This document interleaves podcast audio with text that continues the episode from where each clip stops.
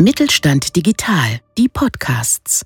Mit Mittelstand Digital unterstützt das Bundesministerium für Wirtschaft und Energie kleine und mittlere Unternehmen bei der Digitalisierung.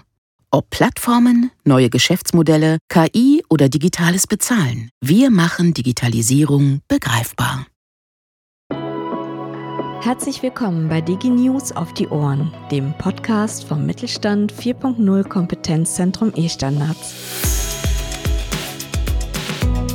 Mein Name ist Jana Beer und ich leite hier die Öffentlichkeitsarbeit. Heute geht es um das spannende Thema Design Thinking und dafür habe ich mir Elisabeth Stein vom Fraunhofer FIT in St. Augustin ins Interview eingeladen. Sie erklärt uns erst einmal, was Design Thinking eigentlich ist und warum diese Innovationsmethode nicht nur in großen Unternehmen genutzt wird, sondern auch kleine und mittelständische Unternehmen davon sehr profitieren können. Wir sprechen über die fünf Phasen des Design Thinking Prozesses und für welche Fragestellungen sich welche Phase am besten eignet und was am Ende des ganzen Prozesses steht. Besonders spannend finde ich, dass sich Design Thinking vor allem für die digitale Transformation hervorragend eignet. Dabei macht unsere Interviewpartnerin eine besondere Unterscheidung, und zwar zwischen Digitalisierung und digitaler Transformation. Und dann zeigt sie auf, warum es nicht nur um Digitalisierung an sich geht, sondern eben um eine Transformation der Abläufe im Unternehmen, die dann digitalisiert werden. Genau dafür eignet sich Design Thinking sehr gut. So, und jetzt bleibt mir nichts anderes, als Ihnen noch ganz viel Spaß zu wünschen bei einem weiteren spannenden Podcast.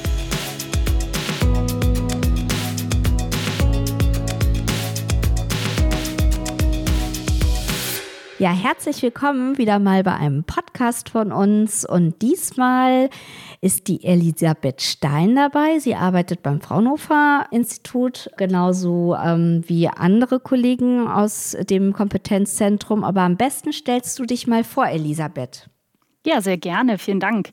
Genau, also ich bin auch Mitarbeiterin am Fraunhofer FIT und dort in der Abteilung Human Centered Engineering und Design und damit auch in der Design Thinking Factory mit angestellt. Und ja, das soll ja heute so ein bisschen das Thema sein, Design Thinking. ja, ähm, genau. Ähm, deswegen passt das ganz gut. Aber von Haus aus bin ich eigentlich Informationsdesignerin. Das heißt, wie Informationen dargestellt werden können, menschzentriert dargestellt werden können. Das war dann auch so der Fokus in den letzten Jahren so, der mich so begleitet hat auch, also menschzentrierte Gestaltung. Und deswegen freue ich mich heute total hier zu sein und über das Thema Design Thinking sprechen zu dürfen. Ja, ich freue mich da auch sehr drüber. Design Thinking ist ja ähm, ein sehr spannendes Thema. Ähm, ich weiß jetzt nicht, wie bekannt das bei unseren Zuhörern ist. Kannst du denn einmal erklären, was das denn überhaupt ist? Ja, klar. Also vielleicht auch der Begriff Design Thinking ist vielleicht auch ein, ein Buzzword, was ein bisschen durch die Medien gejagt wird. Letztendlich ist es eine Innovationsmethode, ein Innovationsvorgehen sozusagen. Also eine Vorgehensweise, wie man innovative Ideen entwickeln kann. Und das Tolle ist einfach, dass sich dahinter ein Vorgehen äh, versteckt, das eigentlich relativ klar definiert ist, aber trotzdem Raum dafür lässt, immer mal wieder auch gewisse Schleifen zu drehen und, und sich der Situation anzupassen. Und deswegen ist es eigentlich für jedes Unternehmen, für jeden Selbstständigen sogar super gut geeignet, um innovative Ideen zu entwickeln. Mhm. Du hast jetzt gerade was von Schleifen gesagt. Also was meinst du damit genau? Also wir haben jetzt hier beim Design Thinking nicht einen linearen Prozess, wo ich quasi meine Checkliste habe, die ich einfach so abarbeiten muss und danach ja, habe ich irgendwie garantiert eine Innovation bei mir auf dem Tisch liegen, sondern es ist wirklich eher eine Beschreibung einer Vorgehensweise, wie ich mich einer Innovation oder einer innovativen Idee annähern kann. Und das ist vielleicht auch etwas, weswegen gerade wenn es um Innovation geht, auch äh, kleinere Unternehmen vielleicht etwas zurückschrecken zunächst, weil sie immer daran denken, dass man direkt disruptiv sein muss. Das bedeutet noch so ein anderes Wort, also dass sich gleich alles ändern muss. Das ist aber überhaupt nicht der Fall. Man kann auch in sehr kleinem Maße ähm, Innovationen sich ja, ausdenken, überlegen, die de facto dann am Ende den Menschen sogar noch mehr helfen, als wenn sich jetzt alles ändern würde. Und da bietet Design Thinking als Vorgehensweise, und das meinte ich eben mit den Schleifen, dass man auch gewisse Abschnitte immer wieder wiederholen kann und nochmal sagen kann, das hat jetzt noch nicht so gut gepasst. Wir starten nochmal an einem gewissen Punkt und überlegen nochmal, wie das eigentlich doch besser sein könnte. Dass man das einfach so in, in Schleifen, in Zyklen erarbeiten kann und sich dann immer näher an eine innovative Lösung heranwagen kann. Mhm. Kannst du denn diese einzelnen Schritte, also ich habe mich ja schon ein bisschen klug gemacht im Vorfeld, es gibt da fünf Phasen, wie ich gelernt habe, kannst du denn das ein bisschen besser nochmal beschreiben? Und ist Design Thinking jetzt vielleicht nochmal kurz davor, ist das wirklich nur für Innovationen gedacht oder kann man ja auch bestehende, sag ich mal, Prozesse oder Abläufe, kann man das dafür auch benutzen oder sind das dann schon wirklich neue Produkte und Genau, also das meinte ich so ein bisschen, dass es nicht immer disruptiv sein muss. Also ähm, es muss nicht was komplett Neues sein. Es kann auch dafür genutzt werden, einfach bestehende ein bestehendes System zum Beispiel mal neu zu denken. Also was einfach wichtig ist und das auch von anderen Vorgehensweisen unterscheidet, ist, dass dieses anders denken, dass das im Vordergrund steht. Und da komme ich jetzt vielleicht eben zu diesen Schritten oder man nennt es auch Phasen. Es gibt manche Modelle, die arbeiten mit sechs Phasen. Wir arbeiten jetzt mit fünf Phasen, weil das etwas greifbarer für uns ist. Da steht am Anfang eigentlich immer ein Problem. Und ein Problem kann etwas sein, das schon lange besteht und äh, quasi etwas ist, womit man sich schon lange beschäftigt hat, wo man schon immer mal wieder gehört hat, dass das ein Problem ist.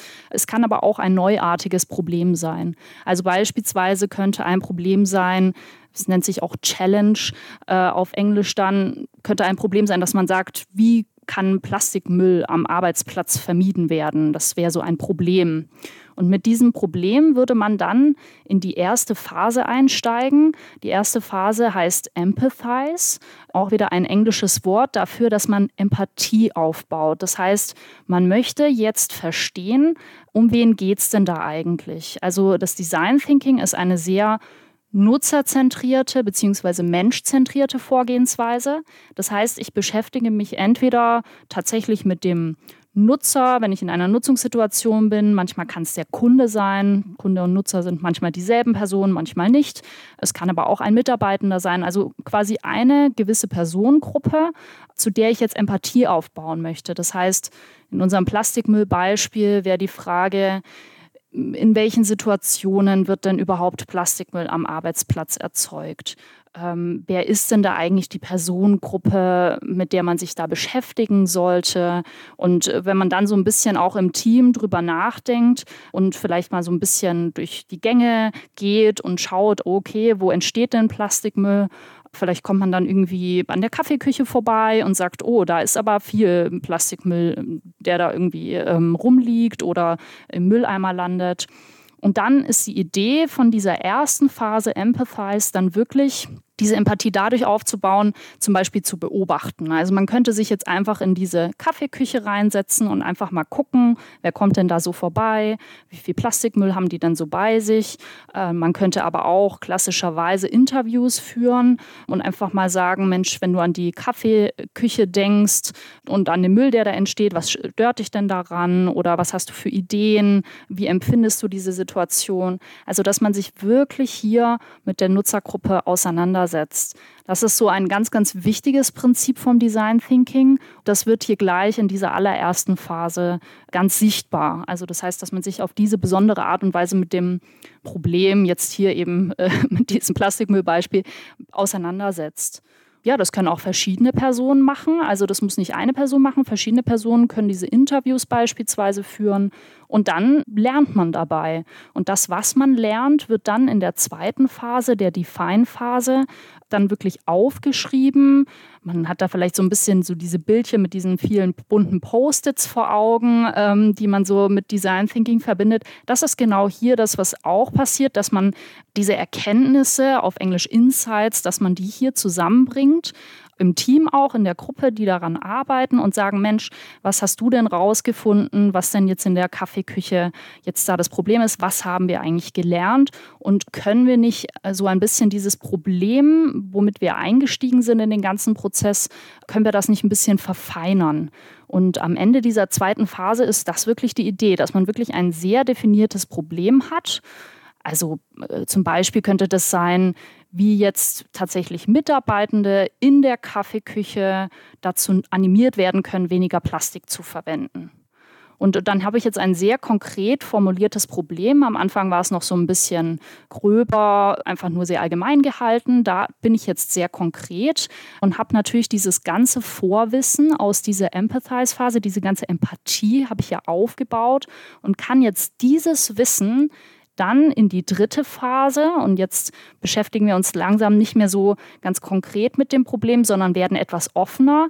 Kann ich das in die dritte Phase mit reinnehmen? Die nennt sich dann Ideate. Vielleicht Ideation oder Ideenentwicklung ist vielleicht was, was ähm, viele Unternehmen dann doch vielleicht schon mal gehört haben. Das ist dann diese dritte Phase, dass ich jetzt sage, gut, für diese Frage mit dem, wie kann man weniger Plastik in der Kaffeeküche als Mitarbeiter verwenden, was für Ideen haben wir denn da so als Gruppe? Und da da gibt es kein richtig und kein falsch. Also Hauptsache, ganz, ganz viele Ideen kommen auf den Tisch. Manche können auch sehr wild sein. Hier wird wirklich dieses Motto anders denken gelebt. Und ähm, ja, man kann dann irgendwie sagen, vielleicht gibt es irgendwelche Plakate, die dann da hängen können in der Kaffeeküche. Vielleicht gibt es aber auch eine, eine lustige App, die irgendwie den Plastikmüll zählt und dann kann die eine Abteilung gegen die andere antreten und man kann so einen kleinen Wettbewerb haben. Man kann es aber natürlich auch positiv bewerten und irgendwie sagen, ach, jeder Mitarbeiter ist ja eigentlich selbst motiviert bezüglich der Plastikmüllvermeidung. Und wenn man es mal wieder geschafft hat, da irgendwie sich was mit der Tupperdose von zu Hause aus mitzubringen, dann kann man da irgendwie so einen Knopf drücken und das, das wird irgendwie gezählt oder so. Und dann ab einem, wenn man das dann als Gemeinschaft irgendwie 100 Buzzer da irgendwie erreicht hat, dann gibt es irgendwie was für die Abteilung oder solche Scherze. Also das sind jetzt mal so erste schnell entwickelte Ideen. Also hier ist wirklich die Idee, wirklich den Geist zu öffnen und im gesamten Team das auch bestenfalls aus wirklich den unterschiedlichsten Perspektiven auf diese Fragestellung schaut, die zusammenzubringen, an einen Tisch zu bringen. Das können natürlich dann wirklich die Leute sein, die in der Teeküche sind, also die Mitarbeitenden und sich da aufhalten. Vielleicht ist das aber auch irgendwie eine Reinigungsfachkraft, die da auch tätig ist und sagt, okay, ich habe das, äh, sehe das Problem nochmal aus einem ganz anderen Blickwinkel. Dann ähm, ist vielleicht auch jemand aus der Geschäftsführung mit dabei, der irgendwie oder jemand, der sich fürs Thema Umwelt verantwortlich fühlt. Also hier ist wirklich die Idee, alle mit an einen Tisch zu bringen und somit ähm, möglichst viele, möglichst reichhaltige Ideen zu entwickeln. Dann wären wir bei vier. Genau, dann ist sie die vierte Phase. Diese Ideen äh, werden dann noch priorisiert. Dann gibt es eine Lieblingsidee vielleicht des Teams, die irgendwie sehr spannend klingt. Dann gibt es verschiedene Systeme, wie man das machen kann. Und dann geht es in die vierte Phase zum sogenannten Prototyping. Das heißt, man versucht hier kleine Lösungen direkt greifbar zu machen.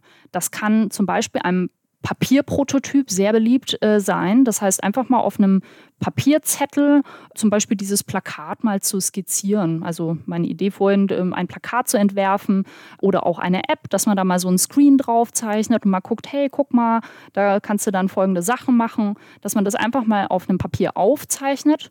Das wäre so die, die einfachste Variante um dann in der letzten Phase, Evaluate, Evaluation, wirklich wieder Feedback einzusammeln von den echten Nutzergruppen.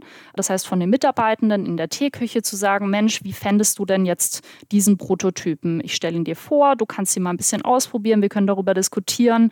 Da gibt es auch verschiedene Methoden, die das unterstützen. Und dann habe ich echtes Feedback für meine Lösung, die ich im, im Laufe des Prozesses entwickelt habe und kann da auch immer wieder zwischendurch in diese Zyklen gehen und sagen, okay, jetzt habe ich wieder was gelernt, ich habe Feedback bekommen, dann müssen wir jetzt noch mal ein bisschen überlegen, fallen uns noch andere Ideen ein und dann springt man wieder zur dritten Phase. Also man sieht schon, hier ist viel Bewegung drin, viel Dynamik. Und das führt dann am Ende dazu, wir haben die fünf Phasen schon äh, abgehakt, dass man dann eine innovative Idee hat. Wann wird das Design Thinking denn eingesetzt? Und vor allem, also wird es denn auch im Mittelstand eingesetzt oder ist es schon eher eine Methode, die eigentlich eher größere Unternehmen einsetzen? Also größere Unternehmen haben natürlich den Vorteil, dass sie auch komplette beispielsweise Design Thinking Räume dafür bereitstellen können. Es gibt ganz viele tolle Lösungen, wie jeglicher Büroraum auch tatsächlich als so ein Raum, der dieses kreative Arbeiten unterstützt, dafür fit gemacht werden kann. Äh, jetzt befinden wir uns ja auch häufig in dieser virtuellen Zeit, da gibt es dann andere Lösungen für. Also meine Antwort ist ganz klar, vielleicht haben größere Unternehmen da einfach ein bisschen, sind da ein bisschen mehr hinterher aktuell, aber es ist von der Sache aus auf jeden Fall für jedes Unternehmen, egal ob Einmannbetrieb oder mehrere hundert, ähm, ist es auf jeden Fall machbar und auch ganz niedrigschwellig, weil ich eigentlich, also vielleicht muss ich mich natürlich ein bisschen einlesen, welche Methode ist jetzt in welcher Phase irgendwie interessant. Da gibt es aber auch viele Hilfestellungen. Auch bei uns. Genau, im Rahmen der Kompetenzzentren, wollte ich gerade sagen, gibt es äh, viele kostenlose Angebote, wo man da auch mal ein bisschen reinschnuppern kann, das auch selbst ausprobieren kann. Und äh, später, wenn man das dann irgendwie größer aufziehen möchte, gibt es natürlich auch die entsprechende Unterstützung, kann man sich holen.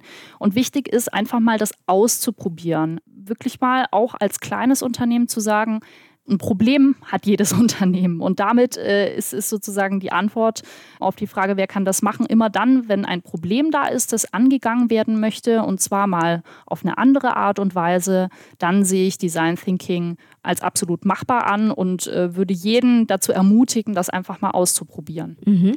Bräuchte man da jemanden jetzt von extern oder kann man sich das tatsächlich ja so selbst anlesen oder reicht äh, ein Einführungsworkshop? Was ist da deine Meinung?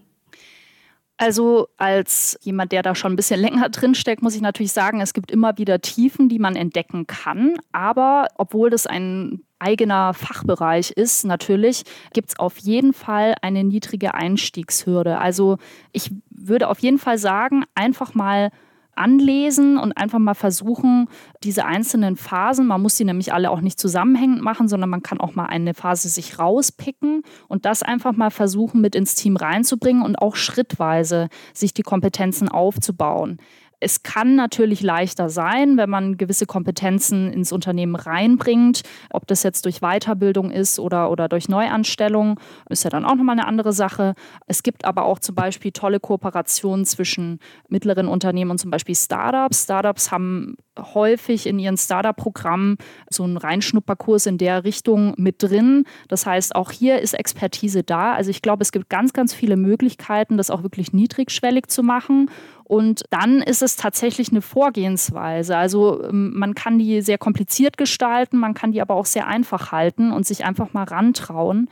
Das ist auch was, was ich äh, denken würde, dass wichtig ist für gerade Geschäftsführende von kleinen und mittleren Unternehmen, dass sie ihren Mitarbeiterinnen einfach ja so ein bisschen die Angst davor nehmen, zu scheitern oder Fehler zu machen. Denn Natürlich, wenn ich jetzt so sehr innovativ, also oder denke, innovativ sein zu müssen, dann erzeugt es auch einen totalen Druck. Das ist hier natürlich nicht hilfreich, weil ich möchte ja irgendwie frei denken können und mich, mich erstmal von dieser Drucksituation quasi lösen, damit ich halt auch auf Ideen komme und kreativ sein kann. Das heißt, hier als Geschäftsführender auch wirklich so ein bisschen die Angst zu nehmen, zu befürworten und auch zu unterstützen und den Mut zum Ausprobieren zu kommunizieren. Ich glaube, das ist einer der Schlüsselfaktoren sodass dann auch Mitarbeitende, und das ist dann das, was auch der, der einzelne Mitarbeitende machen kann, dann einfach ein bisschen sich reinfuchsen kann. Vielleicht gibt es auch schon diverse Kompetenzen im Unternehmen, die man mal so ein bisschen an einen Tisch bringen kann und dann mal so einen Design Thinking Workshop aufsetzt und das einfach, wie gesagt, mal ausprobiert mit einem kleinen Problem, das man irgendwo sieht, also dass es nicht zu groß ist, sehr fokussiert und dann mal guckt, was die Ergebnisse sind, die dabei rauskommen. Man muss ein bisschen Vertrauen auf den Prozess auch haben. Ja, dann einfach anhand dessen ähm, sieht, okay, was hat gut geklappt, wo sind ja auch noch Möglichkeiten, dass wir das individuell für uns ein bisschen abändern, äh, weil unsere Strukturen einfach ein bisschen anders sind und dann sich da auf eine gemeinsame Reise zu begeben. Das heißt also, es muss jetzt nicht immer der Geschäftsführer oder die Geschäftsführerin ähm, die Idee dazu haben, sondern auch MitarbeiterInnen können den Vorschlag machen.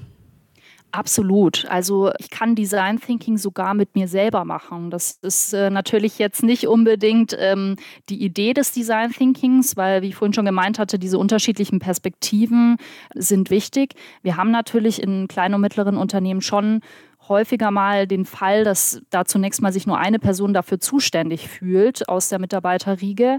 Da wäre es absolut auch möglich zu sagen, okay, ich überlege mir jetzt mal, was sind die einzelnen Hüte der einzelnen Person sozusagen die einzelnen Sichtweisen, die ich mir dann aufsetze und dann einfach mal für mich überlege. Da würde ich immer nur dazu raten, dann möglichst früh auch diese letzte Phase beziehungsweise die erste Phase, also die Evaluation, dieses Feedback einholen. Das sollte man immer mit den echten Nutzern machen.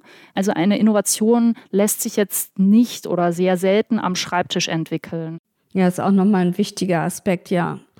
Also weil ähm, da ist ja immer dieses kundenzentrierte äh, Denken eigentlich wichtig und meistens denken zwar die meisten Unternehmen, dass sie jetzt auf den Kunden hin produzieren, aber letztlich ähm, wird es leider oftmals gar nicht so richtig nachgefragt. Ne?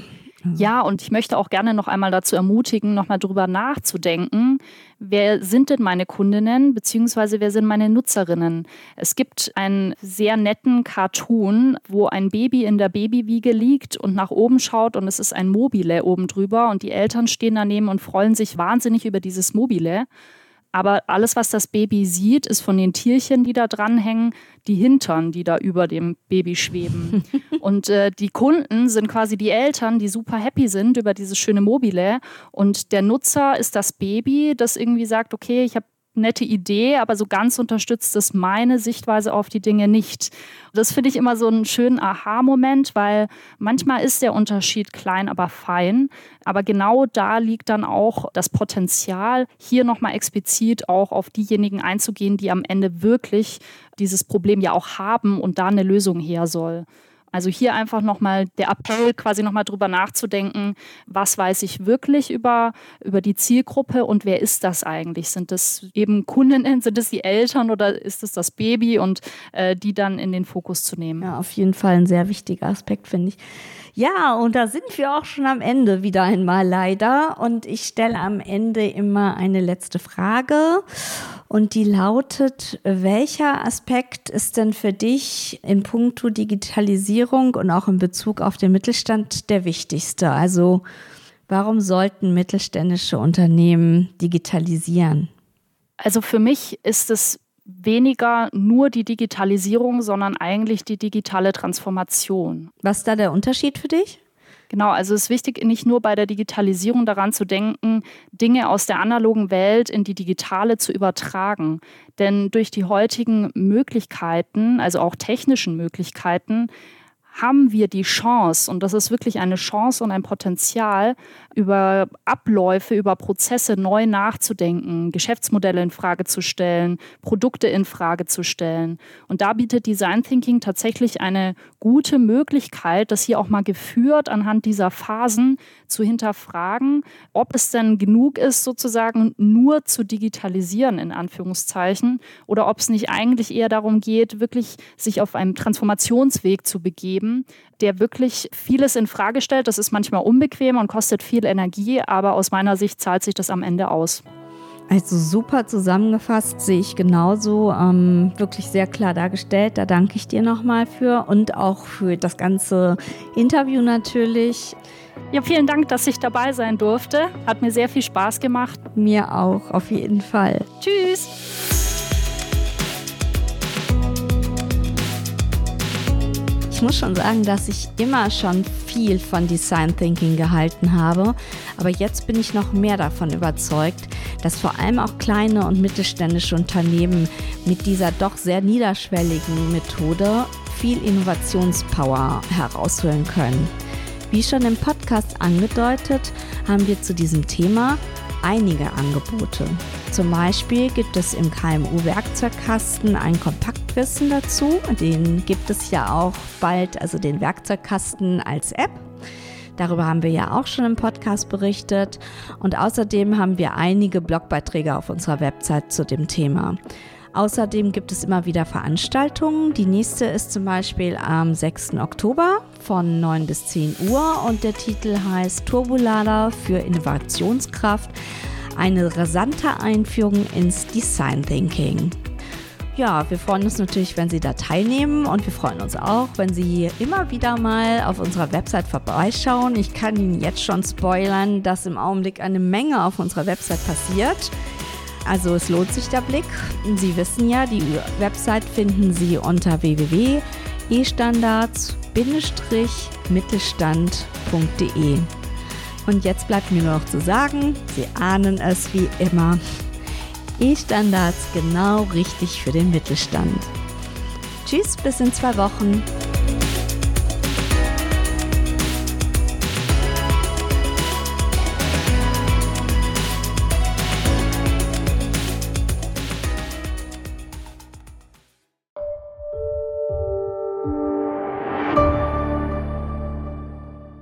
Sie hörten eine Folge der Mittelstand Digital Podcasts.